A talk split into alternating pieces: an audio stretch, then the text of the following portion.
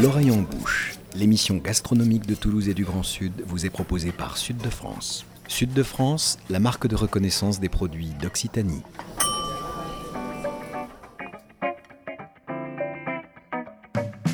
Bonjour et bienvenue dans l'oreille en bouche, l'émission gastronomique qui met Toulouse et le Grand Sud dans ses casseroles et dans vos oreilles.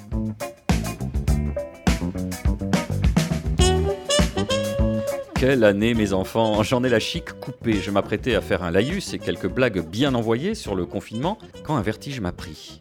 À quoi bon? Y a-t-il encore du sens? Les plaies d'Égypte paraissent bien ridicules comparées à cet anus horribilis que nous avons vécu ensemble et confinés, chères auditrices. Le doute m'habitait. Tout me semblait fade et sans odeur. Quand soudain, alors que je m'apprêtais à céder à l'abattement, je recevais un SMS du Ludion décérébré que d'aucuns appellent Nicolas Rivière. Je cite On va faire un Noël confiné. Confi avec un T. Je sentis un spasme traverser tout mon corps, la puissance tellurique du rire s'emparer de moi, balayer les doutes et la déprime, confiné. Génial, l'almanach Vermont n'avait qu'à bien se tenir. Oui, bon, si vous avez moins de 50 ans, vous ne comprendrez pas cette référence, mais qu'importe. Ce janséniste, raide comme la justice, m'avait redonné le goût de vivre avec cette merveilleuse saillie qui fera date dans l'histoire de l'humour à la française. Allez, ma bonne humeur est revenue, on fait tabula rasa, comme dirait l'autre. 2020, on débarrasse la table pour un couvre-feu d'artifice de devant les fagots. Voici Laila Aouba, méhariste par conviction, chef nomade par inclination, gourmande confite, puis déconfite, puis on verra bien le 20 janvier. Brice Torresillas, écrivain voyageur qui musarde sur les chemins vicinaux entre Rebig et Collioure, modeste au point d'avoir fait sienne la devise du Belize Je fleuris à l'ombre.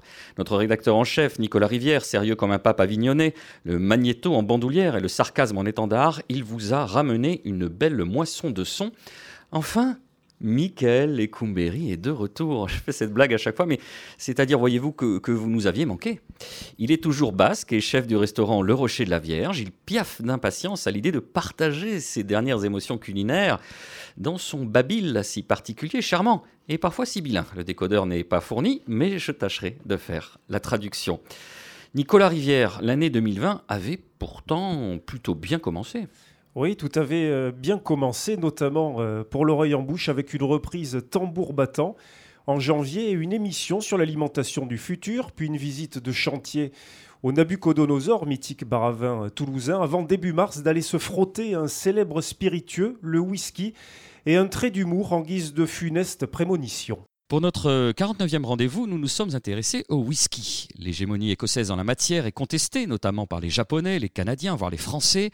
Les prétendants sont-ils à la hauteur? Comment élabore-t-on un whisky digne de ce nom? Nous allons le découvrir dans quelques instants. Je précise juste que la modération vient d'attraper le coronavirus. Elle ne sera malheureusement pas des nôtres aujourd'hui, peut-être dans 14 jours. Et 14 jours plus tard, en effet, euh, le coronavirus est bien des nôtres. Le 14 mars, très exactement, il est 19h39. Les d'infos en continu interrompent leur programme.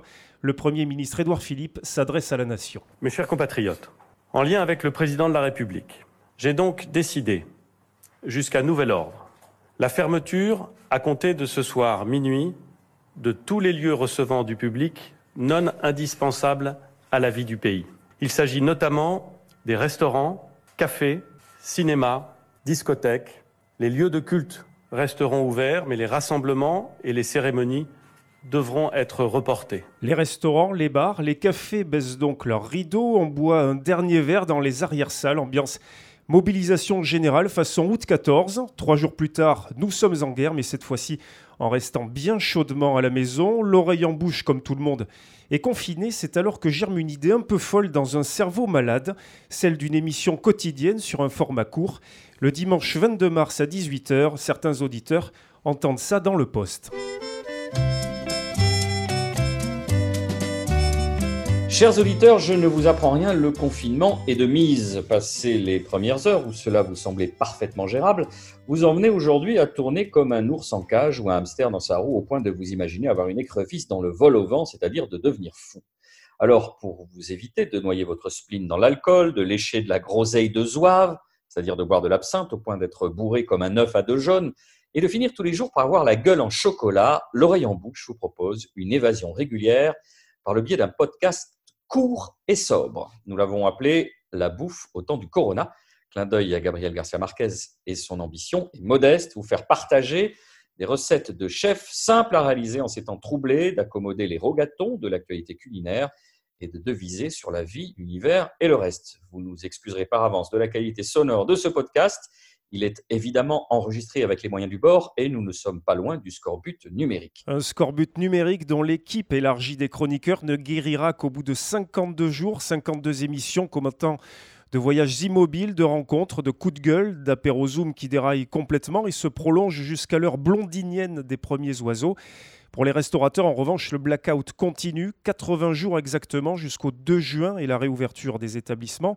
Un bol d'air, une grande inspiration estivale qui permet de retrouver un semblant de vie normale, mais tout cela n'était qu'une parenthèse.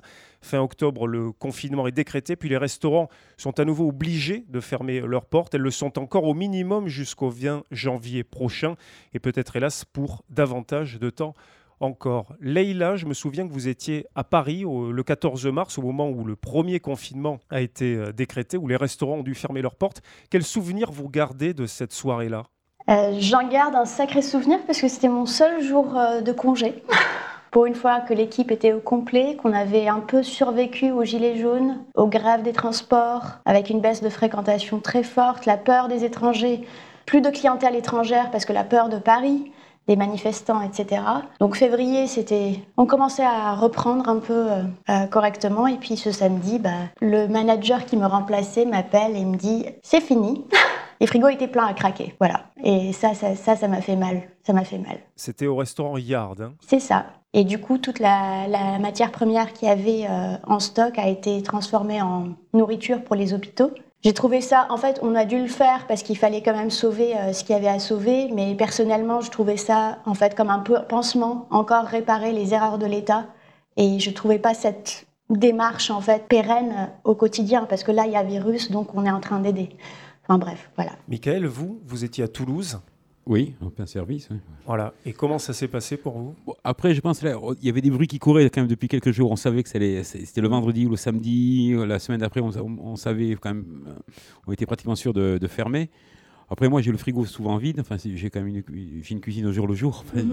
Enfin, sur deux jours, je tourne à peu près. Donc, ça n'a pas été le, ça pas été dramatique pour le, pour les frigos, enfin pour l'intérieur des frigos, quoi. Euh, après le dernier jour, oui, ça a été la folie, quoi qu'il en soit. Parce que tous les, les habitués sont venus. Euh, ils n'avaient pas réservé, mais ils venaient. Donc, ça, ça s'est terminé très, très, très tard. L'état d'esprit du moment, c'est quoi pour vous, euh, Michael? Bah, Désabusé quoi qu'il en soit. Et on, enfin, je le suis toujours. Hein, euh, Aujourd'hui, on parlera tout à l'heure du 20 janvier. Bon, personnellement, euh, j'y crois pas du tout, parce que quand on voit le plateau sur lequel on est, donc on s'attend à des, annonces. Moi, j'ai envie, personnellement, j'ai envie que le Rocher la Vierge et les autres restaurants ouvrent sans contrainte. C'est-à-dire que j'ai pas, pas envie de vivre les derniers 15 jours du mois d'octobre, c'est-à-dire une fermeture à 21h où les gens viennent à 18h. On est complet tout le temps, et puis à la fin du mois, finalement, on perd de l'argent parce qu'on peut pas prendre plus de gens, les gens ils partent plus tôt, on se retrouve à 9h. Euh, c'est presque dépressif parce qu'on est dehors. J'ai pas envie de revivre ça. Donc, euh, moi, je suis désabusé. voilà, donc pour ma profession, enfin pour le, pour le métier que je fais. Est-ce que le pire dans tout ça, ce n'est pas l'absence de visibilité sur les prochaines semaines, les prochains mois qui arrivent, plutôt que ben, ce qui est déjà passé par pertes et profits tout au long de cette année 2020 Oui, parce que enfin, ça fait euh, neuf mois, comme le disait Laïla, c'est-à-dire qu'au moment donné, on rouvre au mois de juin, c'est, euh, on, fait, on passe cinq mois, enfin juin, juillet, août, septembre, octobre, c'est, euh, tout le monde est heureux, tout le monde est heureux de venir au restaurant, on le voit, il y a un bonheur, enfin, c'est, vraiment très, très français. C'est, assez difficile à comprendre, c'est-à-dire qu'au moment on a envie de travailler, moi j'ai envie de, me retrouver au fourneau, euh, mais bon, euh, non. Brice Torresillas, quand les restaurants ont réouvert leurs portes euh, au printemps, vous vous êtes rué comme beaucoup de Français pour retourner euh, sacrifier à ce rite qui est vraiment très culturel? Tout à fait. Pour tout vous dire, je suis allé au Gigot et je me suis empressé de, profiter de ce moment-là. Et je j'en ai profité plus que jamais. Mais moi, j'aurais une question à poser à Michael qui peut être euh, déplacée, mais au-delà du, problème très grave économique, je me suis demandé est-ce que, c'est, est-ce que ça va nourrir votre réflexion sur le métier, le, jour où ça reprendra vraiment définitivement, est-ce qu'il y a des choses que, que, vous avez pu mûrir dans votre tête et qui vont changer? C'est une question fermée. Non. non. Enfin, moi, je ne changerai rien, euh, euh, rien du tout. Ma façon de, je vais pas faire en fonction des, des, s'il y a une autre pandémie ou tout ça. Je vais continuer à faire le métier que je sais faire. C'est. Euh, non, mais peut-être que vous avez découvert la clientèle d'une manière différente avec ces gens qui sont venus. Ah oui, après, moi, ouais, non, ça ne changera pas. Moi, j'accueille les gens. Je suis content. C'est quelqu'un qui rentre dans mon restaurant, c'est déjà, c'est déjà un ami presque, parce que il, il fait l'effort de venir. C'est, il vient, donc je, l'accueille à bras, à bras ouverts. je réponds sincèrement. Non, ça ne changera rien. J'accueillerai toujours les gens de la même façon. Euh, peut-être plus heureux, plus enthousiastes quand ils vont revenir, comme quand on aura ouvert euh, au, mois de, au mois de juin. Mais non, non, vivement. Cette vision de la cuisine, et pour reprendre la question de Brice, on peut également la poser à, vous, Leïla. Et pour en avoir discuté euh, régulièrement avec vous, on avait l'impression qu'effectivement, cette crise avait euh, cette nature à vous ancrer dans vos choix, des choix qui étaient faits euh, sur votre parcours, sur la cuisine que vous avez envie de faire. Finalement, ça vous renforce peut-être déjà dans vos convictions, ou en tout cas, c'est l'impression qu'on a pu avoir. Est-ce que c'est le cas? Oui, c'est un peu le cas, euh, mais je rejoins quand même Mika, c'est très éprouvant. En fait, mentalement, c'est très éprouvant. En fait, on est non essentiel et je réfute complètement cette position de non essentiel. C'est essentiel, en fait, d'accueillir des gens. Des gens qui n'ont pas par exemple, qui ont une kitchenette, qui n'ont pas le loisir de cuisiner euh, comme ils veulent chez eux, qui veulent manger, bien manger, ce réconfort, qui sont loin de leurs parents, qui sont toutes classes sociales confondues. En fait, c'est un lieu essentiel où les règles sont respectées, beaucoup plus qu'ailleurs d'ailleurs, beaucoup plus qu'un supermarché. Donc en fait, ça confirme l'idée même de ce que c'est que la restauration, de servir, de travailler à flux tendu. Et l'accueil, le service, c'est quelque chose euh, qui... Le service à la maître d'hôtel, mais abaissé au, peuple, en fait. Et ça, c'est essentiel pour moi. Alors justement, en parlant euh, de peuple, Michael Lécoumbéry, vous avez participé très vite après euh, le début du confinement à l'opération Les Belles Gamelles, dont on avait évidemment euh, beaucoup parlé dans cette émission. Au départ, l'idée était d'apporter des plats aux soignants dans les hôpitaux, et puis assez rapidement, d'autres idées sont venues. Oui, on était quelques restaurateurs, une quinzaine au tout départ, on, on, on cuisinait dans nos cuisines. Il y a Olivier Rémoury qui nous prêtait, euh, Olivier Gastronomie qui nous prêtait un camion euh, et euh, des, bénévoles qui prenaient le camion, qui, qui venaient chercher toute la nourriture qu'on faisait le matin. On préparait à peu près 30 plats et c'était dispatché dans, dans, les hôpitaux. Après, ça a pris une autre, une autre envergure, hein, les belles gamelles. Ça s'appelait pas les belles gamelles qu'au départ. Le nom, ils l'ont trouvé un peu plus tard. Quoi. Voilà. D'ailleurs, on rappelle au départ que c'est une initiative qui a été prise par le chef Simon Carlier du restaurant Solide, très vite épaulé par, Alexandre Fox. exactement. Vous-même, d'autres chefs, une trentaine de chefs, je crois. Oui, oui, c'est ça. Il y en a qui faisaient ça deux fois par semaine, d'autres une, une fois tous les 15 jours, peu importe. Euh, très vite, on est monté à 15, 20, 30. oui, oui, ça a été formidable. Après, euh, c'était assez compliqué parce que ça engendrait des problèmes, des, problèmes d'hygiène. donc, il a fallu centraliser. Voilà, on s'est adapté et je pense que ça a été très, ça a été très bien fait. Quoi. Et aujourd'hui, puisqu'on s'est croisé au marché d'intérêt national il y a une semaine, vous êtes installé avec des cuisines, un véritable laboratoire, une logistique quand même très pointue. Tout à fait. Et donc, vous aidez des gens qui sont dans le besoin, des familles dans des hôtels, des réfugiés. C'est-à-dire qu'effectivement, il fallait aller plus loin que les soignants. C'est pas que les soignants, c'était des gens dans le besoin, c'était des hôtels où il y avait des réfugiés, c'était euh, et voilà, aujourd'hui, c'est 200, euh, 300 repas par jour. Les chefs y vont une fois ou deux par semaine. Moi, j'y vais une fois par semaine. Il y a un chef sur place. On, ouvre euh, la chambre froide. On voit ce qu'il y a. On fait, avec les dons. C'est inventif. C'est, euh, enfin, pour moi, c'est un régal. Vraiment. Alors, parmi les initiatives qui ont été prises cette année dans le milieu de la restauration, il y en a une qui est toulousaine, celle du Takeaway Challenge, initiée par le blogueur culinaire qu'on connaît bien ici, qui s'appelle Rodolphe Lafarge, alias Rod Roll, une opération qui s'est déroulée en novembre et en décembre. Le principe, euh, lancer chaque semaine un challenge aux chefs et aux restaurateurs, un thème ou un plat imposé, disponible seul ou dans un menu à emporter. Il y a eu successivement le club sandwich, les fleurs, le hot dog, Istanbul et pour finir New York. Ce Takeaway Challenge s'est achevé la semaine dernière. Alors Nicolas Rivière, vous êtes allé débusquer Rodolphe Lafarge en cuisine chez l'un de ses amis restaurateurs pour dresser avec lui le bilan de cette action. Bonjour Rodolphe. Salut Nicolas.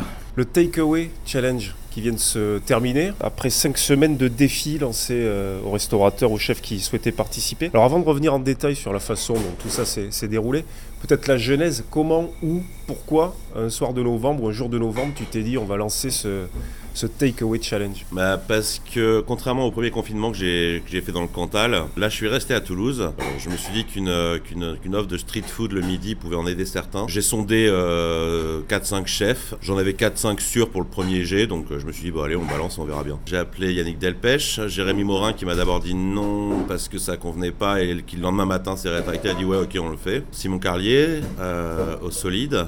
Et après je sais plus trop qui j'ai appelé mais, mais voilà ça, partait déjà d'une bonne base. Si, j'ai eu Vivant au téléphone aussi. Euh, qui m'a dit oui direct et eux ils proposaient déjà une offre de Bao qu'ils ont fait euh, avec le takeaway évoluer par la suite donc euh, voilà, j'avais à peu près, j'avais quelques chefs chauds. D'un point de vue culinaire, il y avait des, contraintes. Comment voilà, comment tu choisissais les thèmes Est-ce qu'il y avait, par exemple, l'impératif d'avoir quelque chose qu'on puisse manger dans la rue parce que c'est de l'emporter, parce qu'il y avait quand même une connotation très street food. voilà, comment ça, ça, t'a phosphoré autour de bah, C'était clairement orienté street food. Le but, c'était vraiment que les gens puissent prendre le plat et le manger dans la rue facilement sans forcément de fourchette. Il peut y avoir une fourchette sur un, on va dire Aziz par exemple, qui a fait une brandade de morue. Bon, euh, pour le spécial mine, c'est tout à fait mangeable facilement. Mais sinon, le but, c'était vraiment de, faire euh, naître des idées autour de la street food. Et après, quelques voyages, des incursions, donc, ou des excursions plus exactement. La dernière, c'était New York, mais il y a eu aussi euh, Istanbul. ça aussi, c'était une manière de peut-être de s'aérer un petit peu dans cette période. Ah bah, L'idée, c'est que on est arrivé euh, à être assez nombreux quand même euh, dès, la, bah, dès, la, deuxième semaine. Hein. Je me suis dit, je vais prendre des villes à l'identité assez forte, euh, culinairement parlant, pour qu'on voyage un peu à travers les restaurants à Toulouse et même dans d'autres villes où d'autres restaurants participaient. Istanbul, ça en a perdu certains. Je me rappelle des planeurs euh, j'ai beaucoup ri. Ils n'avaient aucune idée de, ce qu'il fallait faire et au final, ils s'en sont très bien sortis. Quels sont les meilleurs souvenirs, les meilleurs plats euh, Si tu devais faire, pas un podium, mais en tout cas, euh, ceux qui t'ont le plus séduit? Non pas que ça a été mon préféré parce que je suis pas dingue dingue de foie gras, mais la création du bibent était quand même superbe. C'était du foie gras enrobé euh, dans, une euh, spirale de pommes de terre frites euh, avec les herbes et fleurs. Et visuellement, ça faisait une sucette croustillante, fondante. Enfin, c'était vraiment très réussi. moi, qu'est-ce que j'ai J'ai adoré l'okonomiyaki qu'ont fait les planeurs pour le thème New York, qui est en fait un thème très ouvert justement. Euh, Qu'est-ce que c'est ça, l'okonomiyaki euh bah, C'est une sorte de base d'omelette euh, avec une sorte de, de, sauce sucrée salée dessus. et ils ont mis dedans du, du, tonkatsu de porc, ils ont mis des, des yakisoba. Enfin, c'était vraiment très très réussi et ça changeait de, des okonomiyaki que, que j'ai pu manger avant qui étaient vraiment un peu écœurants. Autre gros coup de cœur, euh, pour l'avoir goûté, je peux confirmer, c'est la pizza stambouliote euh, du Bibent. Ah bah là, on y était complètement. Là. Yann Gazal a puisé dans ses origines. Euh, pour, ouais, c'était exactement ça. Certains ont, été un peu décontenancés par la présence en abondance de persil, de yaourt, mais c'est typiquement vraiment ce qu'on peut manger à Istanbul. Et ouais, moi aussi j'ai adoré. Au final, il y a une trentaine de, chefs ou de restaurants qui ont participé. Tu t'attendais à ce que ça ait cet écho-là, ce succès Et d'ailleurs, pas qu'à Toulouse, ça a commencé à Toulouse, mais tu as aussi franchi les frontières de la région. Bah, je ne savais pas trop à quoi m'attendre, hein, mais, euh, mais je pense que sur la fin, où là j'avais encore des demandes parce que certains ne savaient pas euh, si ça allait continuer ou pas, ça a créé euh, un réel engouement et je pense une spécificité bien toulousaine euh, à la période où j'ai vu quand même euh, voilà, des, sourires, de la motivation, des équipes euh, à se creuser la tête pour trouver des idées et j'espère des ventes aussi pour certains j'en suis sûr non mais écoute j'en suis très content en tout cas il y en a il y en a même un qui m'a dit peu importe les ventes etc ça nous c'est rien que la communication fait autour de notre resto qui, malheureusement avait ouvert juste avant le confinement c'était un peu le cadeau de Noël donc oui ça, ça dépend certains malgré tout, euh, si ça pouvait aussi euh, mettre un peu de beurre dans les épinards en cette période, c'est pas plus mal. Euh, certains s'en sont très très bien sortis là-dessus. D'autres ont, revu leur façon de travailler. C'est notamment le cas du Bibent, qui vendait des, leur menu à emporter, qui, s'est bougé, qui a sorti un food truck dehors. Et, voilà, donc ça, oui, ça fait parler, c'est positif, les équipes sont dynamiques.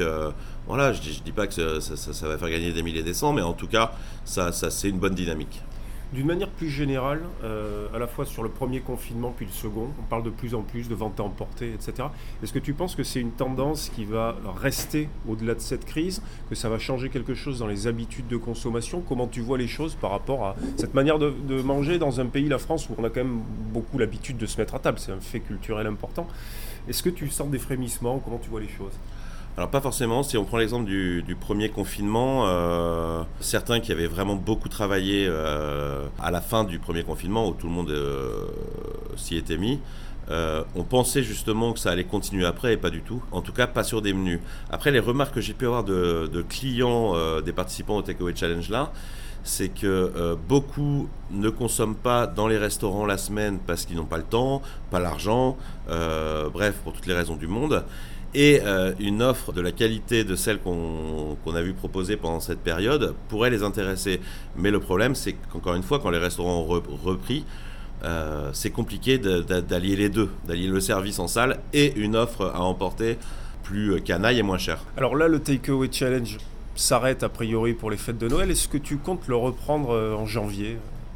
C'est possible. Je m'étais d'abord fixé euh, c'était presque certain d'en faire un final festif pour la réouverture prévue initialement le 20 janvier. Bon, euh, là, tous les indicateurs semblent dire que c'est mal barré. Donc, euh, il y aura quelque chose, je ne sais pas quand, je ne sais pas comment, mais oui, il risque d'y en avoir d'autres. Alors, sur les réseaux sociaux, pour clôturer ce challenge, tu as écrit Je déborde de nouvelles idées. Lesquelles, par exemple? Bah, euh, j'aimerais bien que, que, la mairie de Toulouse euh, m'aide éventuellement à, organiser un, petit festival de street food euh, avec les chefs ayant participé. on a fait parler de la ville. Je pense qu'on est quand même la quatrième ville de France et on est la seule à avoir créé cette unité et ce, et ce mouvement. Donc ça, ça vaudrait le coup. J'ai une autre idée bien street dans son ensemble dont je peux pas trop parler parce que c'est pas trop avancé avec d'autres protagonistes. Tout ce qui s'est passé euh, des centaines de centaines de photos, des centaines de recettes, etc. Donc pourquoi pas faire un, livre justement sur euh, qui mettrait à l'honneur euh, la street food faite par des chefs toulousains et bah, oui, bah, il y a plein de choses à faire. Tu parlais d'événements, c'est quelque chose qui manque à Toulouse par rapport à d'autres villes françaises, parce que c'est vrai que depuis l'Académie des cuisines métisses, il y a une dizaine d'années, on n'a pas vu grand-chose qui soit réellement exigeant. Il manque quoi Une forme de dynamisme euh Bah, le dynamisme, on l'a. Le problème, c'est que personne nous suit. Donc, euh, euh, organiser, oui, on, va, on pourra le faire, mais comme on fait déjà des choses sauvages, si on veut laisser l'accès au plus grand nombre et le faire découvrir, on ne peut pas le faire que de nous-mêmes. Encore une fois, ça restera des événements pour les privilégiés, entre guillemets. on ne parle pas de privilégiés au niveau social, mais plutôt ceux qu'on qui connaissent un tel et un tel, mais euh, le faire de façon plus grosse nécessite des aides, donc, euh, ou des supports en tout cas. Bon, en attendant euh, ces éventuels événements, un bilan donc très positif pour le Takeaway Challenge. Ouais, ouais moi j'ai trouvé ça super, j'ai fait de super rencontres, parce que bon, j'ai toujours été dans, dans, ce milieu, mais c'est vrai, plus dans un côté de bistrot, gastro, et, et là ça m'a permis de rencontrer plein d'autres restos dont j'avais même pas entendu parler honte à moi d'ailleurs pour certains. Euh, euh, j'adore du bruit en cuisine à Montauban. Ils ont été extra. Euh, ils ont la, pêche et, c'est un, grand cuistot, une grande pâtissière. Enfin, c'était ça, c'est une très belle rencontre. Et il y en a eu plein d'autres. le QG Saint-Aubin, dont j'avais jamais entendu parler, qui a ouvert en janvier 2020, les pauvres. Et puis leur première participation, j'arrive, c'est sur, le hot dog. Je me retrouve avec une poitrine euh, faite à la chinoise, avec la peau ultra crispy, dans un, dans un bun au butternut fait maison, un ketchup de butternut maison. Euh, franchement, euh, non, c'était vraiment chouette. Ouais. merci Rodolphe. merci à toi. Mais c'est qui va nous donner envie finalement, ça donne faim tout ça. Alors Nicolas Rodolphe a cité les noms de yakisoba et de tonkatsu. De quoi s'agit-il? Alors yakisoba sont des nouilles japonaises dont l'origine serait d'ailleurs chinoise, ce qui montre la capacité de la cuisine et de la gastronomie à transcender les rivalités euh, les plus euh, ancrées historiquement et, géographiquement. Oui, et pour le tonkatsu, c'est moi, c'est moi qui m'y colle? Oui, parce qu'il me semble que vous êtes un spécialiste. Il faut le dire très très vite. Alors le tonkatsu, c'est quoi? C'est soit du poulet, soit du porc. En l'occurrence, il parlait de porc, qui est pané avec la panure japonaise qu'on appelle le panko. C'est ça? Je me tourne devant le, spécialiste, l'expert mondial. Euh. Le, le panko. Oui, c'est ça. Bon. La différence entre le cochon et le porc? Oui, bah, il y en a un qui est mort et qu'on mange, et l'autre qui est vivant. Voilà. On mange du porc et le cochon, il est vivant. C'était quoi? C'était une blague? Vous me testez? Pas du tout. J'ai pas perdu au Trial Poursuite depuis C'est pour 73. l'auditeur. Alors, euh, c'est vrai que tout ça nous a donné très faim. Nicolas, euh, vous l'avez dit, vous avez goûté cette fameuse Istanbul Pizza du chef du Bibent Yann Gazal, qui est d'origine non pas turque mais syrienne. Vous avez voulu en savoir plus sur cette pizza du Bosphore et donc vous êtes tout simplement allé pousser les portes, fermées pour l'instant, des cuisines du Bibent. Comment vous avez eu l'idée de cette pizza stambouliote? Est-ce que c'est Rodolphe qui vous l'a soufflé? Comment ça s'est passé tout ça? Non, non, le- pour être honnête, c'est lui qui me l'a soufflé. Il m'a dit j'adorerais manger ça. Alors d'abord j'étais un peu réticent parce que je me suis dit euh, il n'a pas choisi le truc le plus simple parce que je sais que ça demande énormément de travail parce que je l'ai eu fait justement étant là-bas et c'est le, c'est le genre de produit qui est euh, vendu par des spécialistes là-bas. Ils font que ça, ils font que de la pâte à pain ou sur laquelle ils, étalent la viande, mais le gars fait ça toute la journée. Donc j'ai réfléchi tout le week-end parce qu'à chaque fois il nous, met le thème un peu euh, à la dernière seconde, mais je m'y prenais aussi à la dernière seconde de me dire bon, est-ce que je fais ça, est-ce que je fais ça? Et puis au final, euh, bah, j'ai appelé ma mère, pour être honnête, et je lui ai dit mais qu'est-ce que t'en penses si je l'ai fait sur des galettes à tortilla Elle m'a dit bien sûr, c'est génial, la pâte va se réhumidifier un petit peu, ça, ça, se sentira pas. J'ai trouvé une variété de, de pâte à tortilla avec laquelle on se sert pour faire les tacos qui était très peu cuite et du coup qui ressemblait énormément au pain utilisé. Et enfin, ça a donné un rendu euh, parfait. Et donc euh, pour les, je crois qu'on en a vendu 800 dans la semaine. Et qu'est-ce que vous avez mis alors sur, euh, ce pain à tacos Alors je- j'ai fait la recette euh, traditionnelle qui est, faite là-bas. Donc c'est viande hachée avec pas mal de matière grasse. C'est ce qui fait que ça, nourrit, hein, la matière grasse, de toute façon ça nourrit la viande et la pâte. Donc ça permet qu'elle soit pas sèche. Ensuite il y a poivron rouge, poivron vert, persil, ail, du 4 épices, du concentré de tomate et de la pulpe de tomate. Il faut euh, tout hacher très fin, laisser égoutter, saler pour que ça s'égoutte bien. Puis ensuite on, on étale ça sur la pâte et, euh, et on, peut, euh, on peut après le cuire au four. Alors forcément là ça m'a pris un peu moins de temps puisque la pâte était déjà un petit peu cuite. Euh, je mis ça 8 minutes, 8 minutes au four à 180. Et après quelques herbes et quand même un peu de yaourt. Voilà, alors ça c'était plus parce que j'ai regardé un petit peu ce qui se faisait là-bas dans, les fast-foods et souvent voilà, ils, le roulent et euh, on appelle ça le biwaz. C'est un mélange de euh, normalement d'oignons persil avec du sumac. Moi j'ai rajouté la menthe pour amener un peu de fraîcheur et un petit peu de salade iceberg pour le croquant et la petite sauce yaourt qui est la, la vraie sauce blanche euh, qu'ils utilisent là-bas, aillé, cumin et un peu de crème de sésame dedans. Rodolphe euh, a dans l'idée peut-être au mois de janvier de recommencer le Takeaway Challenge, peut-être jusqu'à l'ouverture, des- la réouverture des restaurants.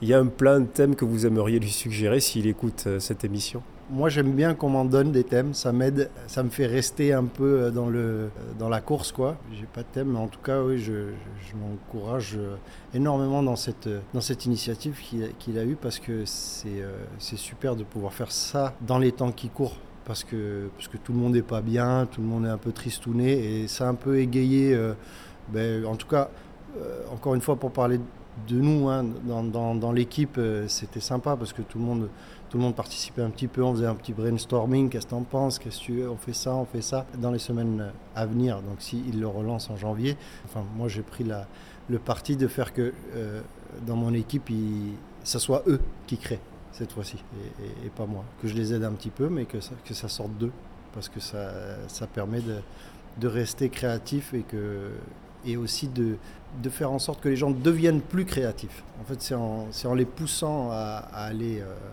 aller toujours plus loin qu'on devient créatif. En tout cas, je, je pense. Bon, ben rendez-vous en janvier, Yann, alors. Ouais, avec grand plaisir. Merci. Finalement, on parle beaucoup d'amour dans ce reportage, Nicolas, ça fait du bien. Ben oui, parce que amour, c'est comme ça qu'on dit pâte en turc. Ah, j'ai bossé. Allez, cette première partie était, ma foi, fort riche. On va prendre le temps de nous poser quelques instants en adoucissant nos mœurs.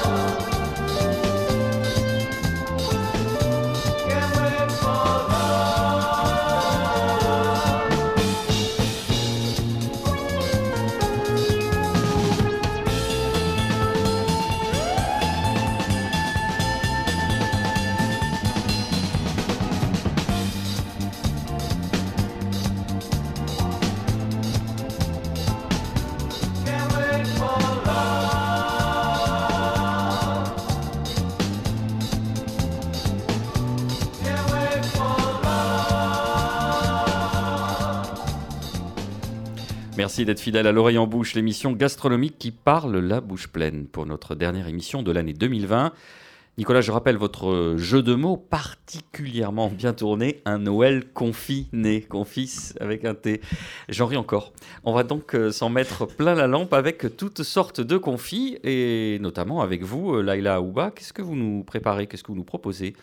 Pour Noël comme confit Alors pour Noël, je propose, enfin c'est au choix des gens de ce qu'ils ont, mais je propose une recette de confit en fait un peu générique et à adapter selon ce qu'ils ont sur, euh, sous la main, que ce soit des cuisses de canard, des cuisses d'oie ou même on dirait des cuisses de lapin, euh, de la langue d'agneau, de la langue de porc. Donc l'idée du confit d'abord c'est en fait de garder euh, la viande pendant 24 heures dans une saumure sèche et après 24 heures dans du sel, du thym, du poivre, la viande va dégager son eau et il y aura ce phénomène d'osmose, donc le sel va rentrer à l'intérieur et on aura aussi une chair qui sera protégée en fait de toute contamination bactérienne. Et ensuite, on peut prendre cette viande-là et la mettre dans un récipient de préférence terre cuite vernissé avant de confire longuement, euh, 2h15 à 2h30 euh, pour les cuisses à une température moyenne autour de 160 maximum. Et on peut aussi confire à plus basse température plus longuement selon le temps qu'on a.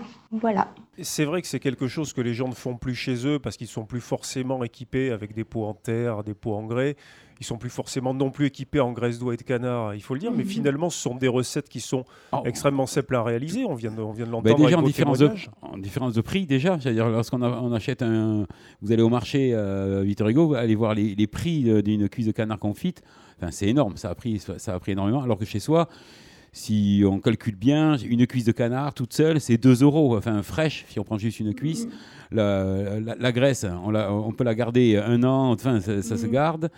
et puis cette graisse, on peut faire cuire les patates. Enfin, il faut, il faut, cuisiner à la, graisse de, canard.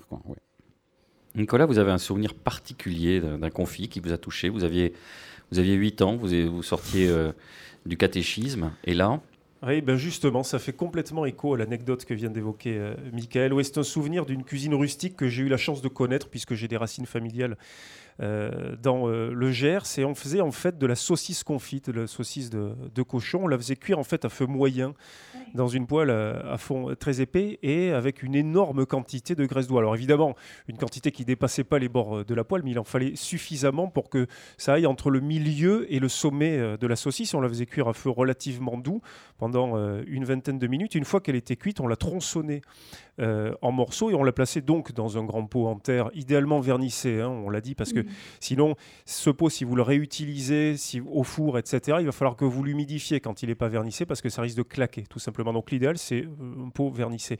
Et on mettait tout ça ces morceaux de saucisse euh, dans ce pot. On recouvrait le tout avec de la graisse d'oie et de canard. Il fallait que ce soit recouvert environ 3 cm euh, d'épaisseur. Il fallait que la graisse soit bien lisse, bien blanche comme ça, et on oubliait euh, ce pot au moins une dizaine de jours. Après, on pouvait commencer à le consommer, à consommer les morceaux de saucisse à l'intérieur, mais ça pouvait se garder euh, plusieurs mois. Et puis, quand on voulait faire bombance pour les repas de fête, on avait un petit rituel, on y mettait un petit peu de truffe. Alors, c'est pas encore exactement la saison, il faudrait attendre février, fin janvier, février. De toute façon, cette année, étant donné que les restaurants sont fermés, le prix de la truffe a beaucoup baissé, donc vous allez pouvoir faire quelques affaires, mais attendez encore un peu parce que c'est pas tout à fait la saison. Et on comptait environ 10 grammes euh, de lamelles de truffe pour 1 kg de saucisse à peu près. On ne mettait pas la truffe dans la saucisse, on la mettait dans la graisse d'oie. Et c'est là où on va rejoindre l'anecdote de Michael Lécouméry, c'est qu'on pouvait réutiliser une fois qu'on avait mangé toute la saucisse, cette graisse d'oie ou de canard avec la truffe qui avait baigné dedans pendant plusieurs mois. Et alors là, vous pouvez faire des omelettes, vous pouvez faire des patates sautées. Encore une fois, des plats extrêmement rustiques, extrêmement simples, mais qui sont un véritable bonheur gourmand. Je vois, Michael Lécouméry, que vous avez peut-être utilisé vous-même cette recette. Non, pas celle-là, mais j'ai rebondi sur la graisse. Là, en ce moment, tout le monde achète des foie gras. Euh, on est aux alentours de 80 euros le kilo. c'est un truc de fou. Achetez votre foie gras tout frais. Euh, c'est, ça dure 30 minutes de cuisson à 100 degrés au four dans une terrine. Après, vous avez la, graisse pendant, euh, pendant 15 jours. Vous allez faire vos œufs. Voilà, il faut tout faire soi-même. Là. C'est, On peut se faire d'autres plaisirs confits, notamment les fruits. Alors, si on veut parler du sucre, là, c'est un confit sucré pour les fruits. C'est un process un peu plus long. Si on veut par exemple servir des clémentines entières confites, c'est délicieux d'ailleurs avec une feuille de chocolat bah, En fait, d'abord, il faudrait blanchir les fruits pour enlever l'amertume de la peau des, clémentines ou des oranges, pour ensuite les cuire dans du sucre. Et c'est un process qui dure de 7 à 14 jours parce que tous les deux jours, on enlève les fruits de son sirop et on rajoute 100 grammes de sucre encore une fois dans le liquide et on refait bouillir encore une fois le, les agrumes. Ça peut se préparer comme un calendrier de l'Avent en fait. Je vous propose qu'on fasse un petit saut euh, d'un siècle en arrière pour une séquence rétro. Nicolas et Laïla, vous, allez évoquer deux repas de Noël, alors là, euh, que tout oppose, on est aux antipodes. Bah oui, parce qu'en fait, on s'est dit dans cette période où euh, chacun va rivaliser avec son gros menu euh, de Noël, on a voulu avec Leïla, et c'est plutôt Leïla qui, l'a suggéré, s'intéresser à un siècle de distance de la, crise du coronavirus, à ce que mangeaient les gens à Noël en 1920. Et alors, on a trouvé deux menus complètement opposés, euh, celui de que conseille Marie-Antoine Carême avec son, son maître d'hôtel, et puis euh, une proposition beaucoup plus frugale qui est celle de, de Joseph euh, Delteil. Alors Marie-Antoine Carême, hein, je précise qu'il n'était pas contemporain de cette époque, mais il a laissé beaucoup de menus qui étaient très usités au début du XXe siècle. Euh, le 24 décembre au soir, il y a quatre potages, quatre relevés de poissons, quatre grosses pièces, 32 entrées, 10 assiettes volantes, dont des soufflets de gibier, quatre grosses pièces d'entremets, quatre plats de roux. Euh, roux, c'était les rôtis hein, auparavant. Et puis 32 entremets, dont de la carpe frite, des pâtés chauds, euh, de la poularde au cresson, des aspics au rognon. Ça, ce serait rigolo. Michael Lecumberi, vous qui êtes un fanat d'abat, d'essayer de refaire des aspics au rognon, est-ce que par exemple, vous auriez à la volée, là, par exemple, une idée de recette si on vous imposait la réalisation de cette entrée Je l'imagine comme un, œuf gelée, quoi. Juste un petit rognon qu'on pourrait faire confire euh, dans la graisse, puis ensuite avec des petites graines de moutarde et la petite, euh, une petite gelée qu'on qu a faite avec les, les, rognons.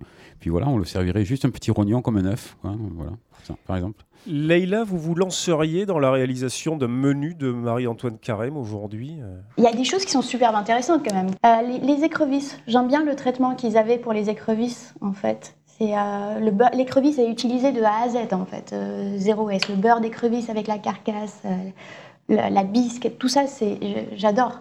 Je, je, raffole de lire les menus euh, de l'époque. Bristo Sillas, vous prendriez place à la table de Marie-Antoine Carême Oui, mais je ne suis pas sûr. Le bien mal nommé d'ailleurs, c'est pas faire Carême en l'occurrence. Mais euh, euh, je ne suis pas sûr que je mangerai de tout. Mais je, je crois, Nicolas, que, que ce n'était pas le cas. Lorsqu'on était invité à, à, ces repas, il ne s'agissait pas de manger de tous les plats. On pouvait faire impasse sur, sur certains mets. Absolument. On rejoint en fait cette idée du banquet ou du festin médiéval où tout était servi, mais évidemment tout le monde ne mangeait pas euh, de tout. Et puis alors Leïla, vous avez eu effectivement cette idée, à côté de cette proposition euh, gargantuesque de Marie-Antoine Carême, de faire un contrepoint avec euh, Joseph Delteil, qui lui s'était distingué avec sa cuisine paléolithique, une cuisine de peu et dont on peut trouver euh, des plats qui pourraient être servis le 24 ou le 25 décembre, au soir ou à midi d'ailleurs, euh, Leïla. Tout à fait. Alors il propose un plat euh, pour, euh, dans son calendrier. le déjeuner, une volaille à la broche. Et le dîner, une soupe aux herbes, pommes de terre sous la cendre, un chauchuolo. Donc c'est très simple. Tout est simple et on peut imaginer ces quatre items comme un plat du soir. Mais le problème, c'est que est-ce que c'est pas un peu trop frugal? Est-ce que ça ressemble pas C'est pas on n'est pas en train de faire la ouais, la super bombance là. Ah mais il y a le chauchulo dont va nous ah parler oui, c'est euh, quoi? Leïla. C'est quoi le chauchulo, Leïla euh? C'est tout simplement comme il le décrit, c'est du vin sucré. C'est un vin pur, naturellement sucré. C'est vrai qu'aujourd'hui, avec le réchauffement climatique, Bristo Ressias, vous qui êtes un, un, promeneur, un promeneur du Roussillon, vous pouvez trouver des vins purs et naturellement euh, sucrés. On n'a plus besoin de rajouter forcément du sucre comme oui, le faisait oui. à l'époque de la chaptalisation, qui était d'ailleurs un gros problème dans le monde viticole, le monde rouge viticole du Sud à l'époque de Joseph Delta. Mais à propos de, de vin du Roussillon, vous voulez m'entraîner sur la conversation que nous avons eue, sur, euh, sur ce goût que nous partageons et, et dont vous êtes davantage expert que moi Peut-être sur celui des Ranciaux, mais on se le garde pour le quartier libre. D'accord. Allez, bah justement, puisque vous en parlez, on va chanter, on va faire l'impasse sur la musique parce qu'on a été très bavard pour cette dernière. Et on va commencer notre quartier libre. Je rappelle euh, donc le quartier libre, c'est ce que nos chroniqueuses et nos chroniqueurs ont envie de nous faire partager. Michael, euh, vous me faites peur en fait. Vous n'êtes pas venu depuis longtemps, vous regardez de façon trop intense. Oui, non, non, mais de façon, prenez le micro déjà. Et d'ailleurs, on va commencer avec vous, parce que c'est un souvenir sensible, c'est quelque chose qui vous émeut, c'est quelque chose qui vous, qui vous saisit. J'ai pas été souvent au restaurant euh, donc en, en 2020, euh, manque de temps et puis ou confinement. Donc, euh, Il paraît, oui. Et donc j'étais, je crois que deux, trois au resto.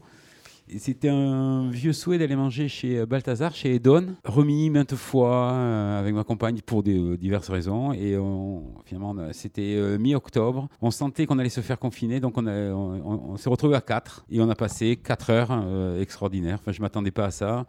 Je ne suis pas un adepte des étoilés en général. Je vais plutôt sur le côté régalade, manger avec les doigts. Enfin, voilà, c'est le côté des cornes, ça me fait toujours un peu peur. J'avais mangé une fois dans un étoilé l'auberge basque à, Saint-Pé-sur-Nivelle, un, un, grand régal, mais après les autres, j'avais pas. Bah déjà, il faut rentrer sa chemise dans le pantalon, donc ça vous trouble. Peut-être, peut voir même mettre des sous-vêtements, ce qui est quand même un prérequis qui est un peu exigeant. Je le conçois pour vous, Michael, mais vous avez été particulièrement verni. Voilà, non, mais voilà, je ne me souviens pas de tous les plats, j'ai une mémoire très courte comme euh, moi, et. Euh, mais j'ai eu des saveurs qui m'ont explosé, qui m'ont, euh, qui m'ont scotché, quoi. Et euh, notamment un vernis, un, gros coquillage, une amertume, euh, enfin, énorme. C'est, c'est très, c'est très brut sa cuisine. C'est, il n'y a pas de concession et je trouve que c'est chapeau pour un, pour un étoilé.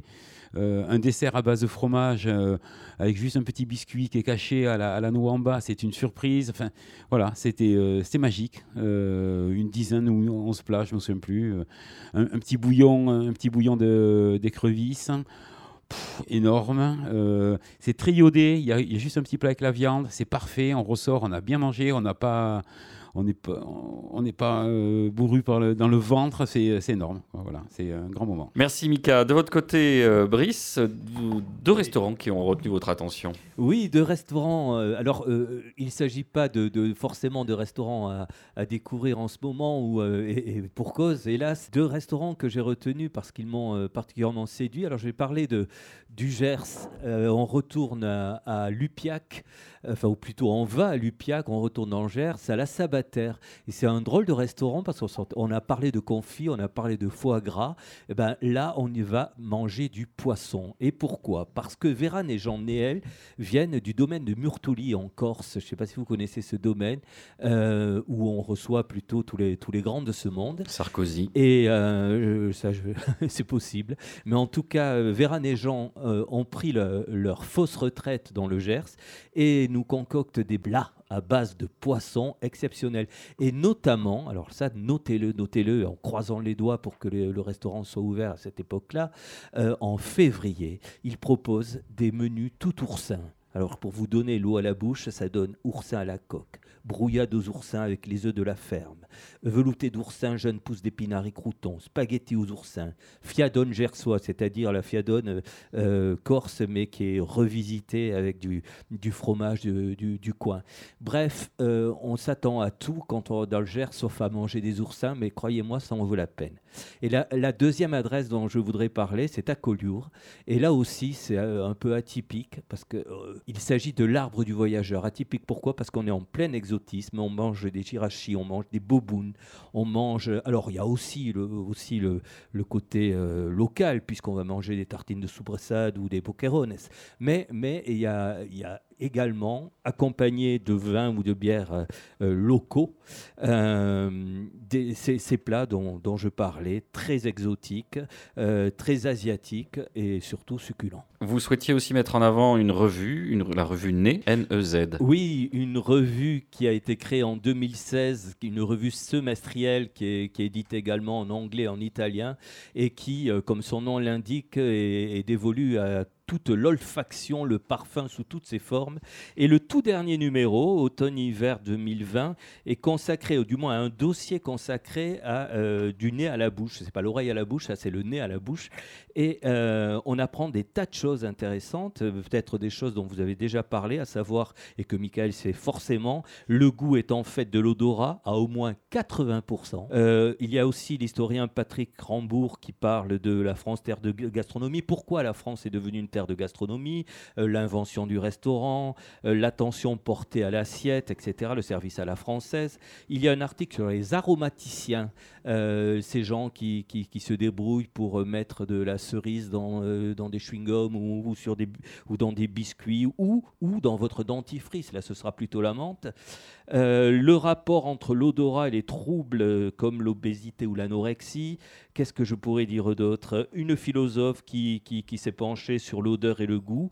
Et, enfin, pour, euh, puisqu'il s'agit de nez, on parle bien évidemment et, beau, et avant tout de parfum, euh, sur le fait qu'à l'heure actuelle, de plus en plus, euh, la table, j'oserais dire, les aliments se, se mêlent au parfum et les, les parfumeurs s'inspirent de cannelle, de vanille, de riz, de caramel, de popcorn, de poireaux et d'artichauts pour nous concocter des parfums. Merci euh, beaucoup, Brice. Je vous renvoie à l'émission numéro 9 de L'Oreille en Bouche avec Michael Moissef. C'est- C'était quelque chose. On va terminer avec vous. On va déguster un pumpet. Tout à fait, le pumpet. Alors ça, c'est ma Madeleine de Proust à moi. C'est un, un- un gâteau euh, feuilleté, on va dire, à base de, de, de citron, de bergamote, surtout pas de pommes, sinon on, on va vous tuer. Et qui va vous tuer le temps que je retrouve me- mes, mes informations? Parce que j'ai oublié le, le- le nom de ce monsieur euh, qui a, voilà, le monsieur, c'est Andrieux, voyons, le premier pumpet commercialisé entre, euh, qui a été vendu en 1894 par le pâtissier Gélis, et à l'heure actuelle, c'est le maître des lieux Dominique Andrieux. On est à Soile, dans le Tarn. On peut faire soi-même son pumpet, mais si on veut le, vrai de vrai, l'originel, ça va être à Soile. Et euh, il y a une petite, peut-être pas querelle, mais euh, on se dispute un peu l'origine entre ces malins, ces Soile. Toujours est-il que c'est dans le Tarn et nulle part ailleurs. Le débat n'est pas encore tranché. Merci, Brice. Laïla, le club des gourmettes. Oui, vous connaissez bien le Club des 100. Oui. Alors, la version féminine du Club des 100, c'est les clubs des gourmettes.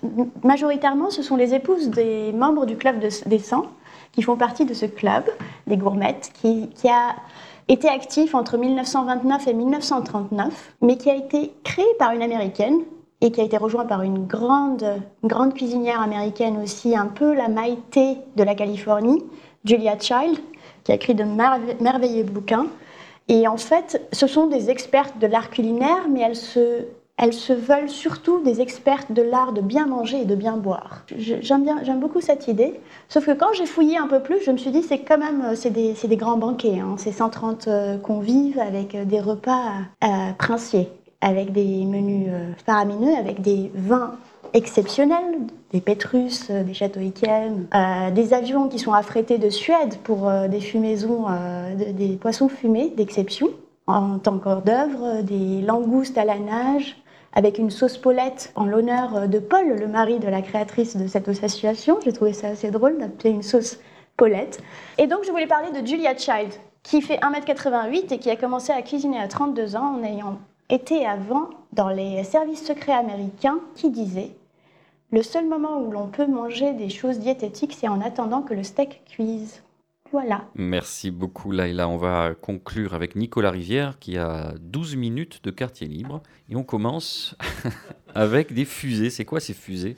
Fusée, c'est un terme effectivement qui va vous paraître un petit peu étrange. C'est une référence à Baudelaire euh, et qui a donné son titre à sans doute l'un des plus beaux livres de l'année, qui est consacré euh, au vignoble bordelais et qui a été euh, notamment concocté par le photographe Benoît Guénaud et par le journaliste Dante Nolo qui est un grand format avec des très beaux papiers japonais, un format un peu hybride, euh, 240 pages qui vous permettent de découvrir le Bordeaux euh, d'aujourd'hui avec des domaines comme Palmer, euh, comme la closerie des Moussis, comme euh, Guadet, comme Gombo de Guyot, Brando, et aussi une visite dans euh, ben, ce Bordeaux urbain qui se réapproprie, ou en tout cas qui essaye de se réapproprier ce patrimoine lourd, mais qui peut être euh, entre guillemets modernisé ou en tout cas redécouvert.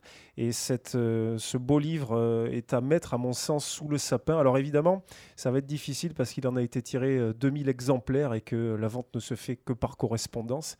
Mais si vous pouvez euh, toucher du doigt la belle couverture grise de fusée, euh, cela vous permettra euh, de partir à la découverte ou à la redécouverte d'un vignoble dont on a dit beaucoup de mal depuis une vingtaine d'années, mais qui a des potentialités qu'on va encore redécouvrir et découvrir et prolonger encore pendant des décennies. Voilà, Fusée, ça a été fait par Dante Nolo et Benoît Guénaud. Si vous tapez Fusée Magazine sur les réseaux sociaux, page Instagram, compte Facebook, vous pourrez trouver les liens qui vous permettront de vous procurer ce beau livre. trouve ça toujours délicieusement suranné de devoir se les procurer par correspondance. Ça rappelle quand on était petit, on devait envoyer des, des carnets de timbres pour recevoir des images de chez Poulain ou je ne sais quoi. Là, vous envoyez 120 euros en carnet de timbre et Tu as quel âge? Je ne le dirai pas, un peu moins que vous, euh, cher Mika. Euh, pour la suite, c'est une série d'hommages disparates et buissonniers, selon votre belle expression, Nicolas Rivière. Oui, d'ailleurs, c'est à la, c'est à la faveur d'une discussion numérique avec euh, Brice Torresillas que l'on s'est souvenu de quelques figures, et notamment de celle du journaliste Denis Tillinac qui nous a quittés euh, cette année. Alors, qui n'était pas, euh, parce qu'on l'a connu tous les deux, qui n'était pas spécifiquement un gastronome extrêmement pointu, mais qui était un franc buveur, euh, qui, était, qui aimait la vie, hein, tout simplement, parce que c'est comme ça qu'il faut le, le résumer.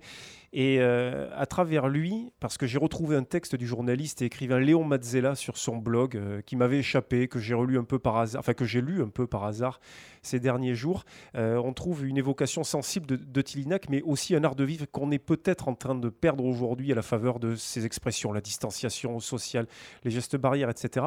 Et de revoir à travers ce texte de Léon Mazzella la figure de Denis Tillinac, c'était euh, voilà, pour moi une, une- une forme d'art de vivre qu'il fallait maintenir. Je crois, Brice, que vous l'avez euh, un petit peu euh, connu. Alors à la fois Léon Mazzella, dont je vous invite effectivement à lire les textes sur le blog, alors vous allez nous l'expliquer, et Denis Tillinac. Alors, plus, plus exactement, j'aurais aimé connaître. En, en revanche, le, le magazine dans lequel je travaille, donc Plaisir du Gers, pour faire un peu de publicité, l'avait invité à, à- à visiter le Gers, parce que lui, on connaît l'amour de la France euh, qu'avait euh, Denis Tillienac. Et euh, il a fait un périple accompagné par un écrivain que vous connaissez aussi, Alain Légoni. Et ça avait été un délicieux moment parce que on l'avait, euh, euh, on l'avait promené. On, on promène pas Tillinac. On l'avait accompagné, on va dire. Pas au euh, comptoir en tout cas, parce que là c'est plutôt lui qui vous promène. hein. Voilà, c'est plutôt ça. Et, et- et- et ça avait été un, un- un délicieux moment avec une, une délicieuse personne. Enfin, délicieuse, le mot, le, le mot est un peu, un, peu trop suranné. C'est plutôt quelqu'un de franc du collier et quelqu'un d'un peu. qui pouvait être bougon, mais qui, qui- qui- qui était un type adorable. Bougon comme vous, Michael Lécoumbéry, vous l'aviez un petit peu connu, euh, Denis Tillinac, il me semble, non? Non, non. Voilà, c'était une question ouverte pour clôturer cette émission avec vous, Michael Lécoumbéry. Merci à toutes, merci à tous. Euh, on vous propose de vous retrouver comme des jeunes chiens fous en 2021. Cette émission s'achève, elle est produite et diffusée par l'homme qui a vu l'homme qui a vu l'ours, Radio Radio, Radio Radio Plus et Radio Terre. Vous pouvez nous retrouver sur notre page Facebook, oui. Vous pouvez nous réécouter sur radio-radio-toulouse.net, oui. Sur Apple Podcast, SoundCloud, Mixcloud ou parfois Spotify. Nous sommes aussi présents sur Instagram. Allez voir ce qui s'y passe. Vous ferez au moins un heureux et lui éviterez de pleurer des rivières en se morfondant sur un nombre d'abonnés trop éthique à son goût. Éthique sans H, bien sûr. On se quitte avec ce bon mot de Pierre Desproges. Noël est le seul jour de l'année où les hommes se conduisent comme des oies du Périgord, mais sans se forcer. Rendez-vous en janvier. D'ici là, portez-vous mieux.